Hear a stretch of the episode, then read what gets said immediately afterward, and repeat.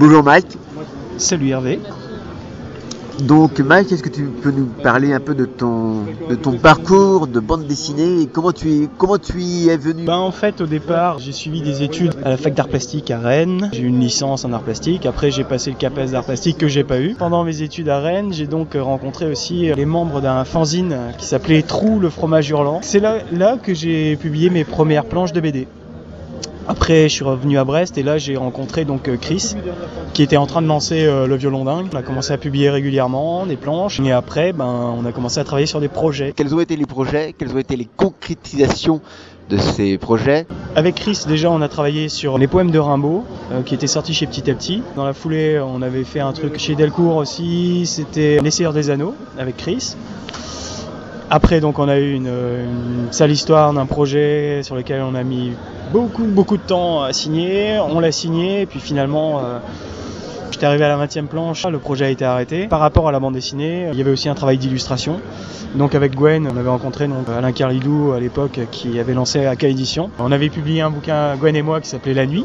Puis euh, après, euh, j'en ai fait un tout seul euh, qui s'appelait Bestiaire des Trois Terres. Puis bon, quelques parutions dans des magazines à droite et à gauche, Chimera, l'Enfeus Mag. Et ton projet? Bah, Il y a deux ans environ, j'ai lancé un blog Mexico Adventure. Je mets des dessins qui intéresseront un public assez ciblé, ou alors je fais des trucs plus personnels où j'invente un petit personnage et je le mets en situation de la vie de tous les jours. Donc c'est ce que j'ai fait. Donc moi ça m'a permis de travailler un univers que je connaissais pas du tout, c'est-à-dire voilà le quotidien, le vécu quoi. Parce qu'avant, bon, avant c'était plus le dark fantasy, euh, l'ASF, euh, voilà.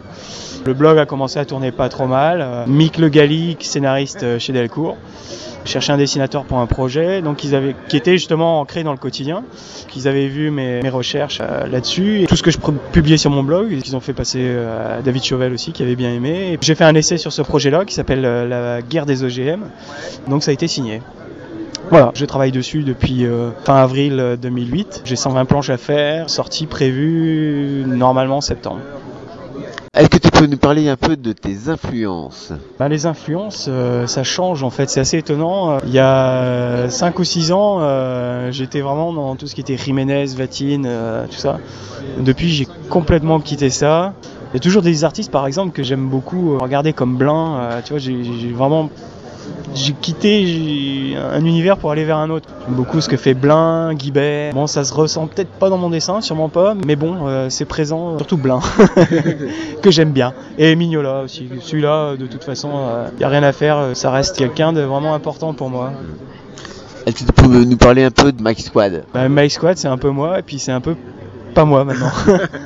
Comme disait Chris, bah maintenant, un personnage, il a une vie euh, un peu à lui. C'est c'est un personnage qui vit par rapport à, aux anecdotes, aux trucs que je vis qui sont un peu marrants. Euh, et puis par moments, euh, ça part un peu, euh, c'est des digressions sur des, des, choses un peu, je sais pas, les ovnis, les UFO toute la série des SETI aussi qui était publiée sur le blog. Voilà. Qu'est-ce qu'un SETI pour les auditeurs? Au début de mon blog, en fait, que le dimanche, il y avait vraiment personne à passer sur le blog. Et, puis, du coup, j'ai lancé une série qui s'appelait les SETI où je mettais le personnage de My Squad toujours tout seul en situation, euh, une situation euh, rocambolesque, on va dire, parfois un peu pesante, enfin où on le voit toujours tout seul. Alors euh, soit dans un champ. Euh, le premier dessin, il était dans la nuit, euh, dans un champ et il gueulait au ciel, il y a quelqu'un comme ça. Et en fait, oui, les gens ont commencé à répondre et à accrocher à la série. En fait, la série a carrément bien marché. Et après, il y a des blogueurs qui ont commencé à me proposer des dessins pour cette série-là aussi. bon, Obion m'en avait fait un, Gwen aussi, Francky, Alarcon, Julien Lamanda, Bruno Ollier aussi, et d'autres blogueurs aussi, des blogueurs assez connus qui m'en avaient promis, qui malheureusement n'ont pas pu, faute de temps, tout ça, mais c'est con, euh, ça aurait pu être sympa. J'aurais bien aimé voir ça. Ouais. Est-ce que tu peux nous dire quel est ton moment préféré pour travailler? Mon moment préféré pour travailler, alors je travaille euh, souvent le matin assez tôt. Je déteste vraiment, mais plus ça va, plus je déteste l'heure entre 13h45, euh, 47 même, je vais être précis, et 16h un quart. 16h15. Pourquoi? Je sais pas. Si je pouvais, je dormirais à ce moment-là, ou je ferais autre chose. Mais euh, après, euh, j'aime bien travailler un peu, le, enfin le soir aussi. Euh, c'est plus calme. Ok. Bah merci Hervé, merci pour l'interview.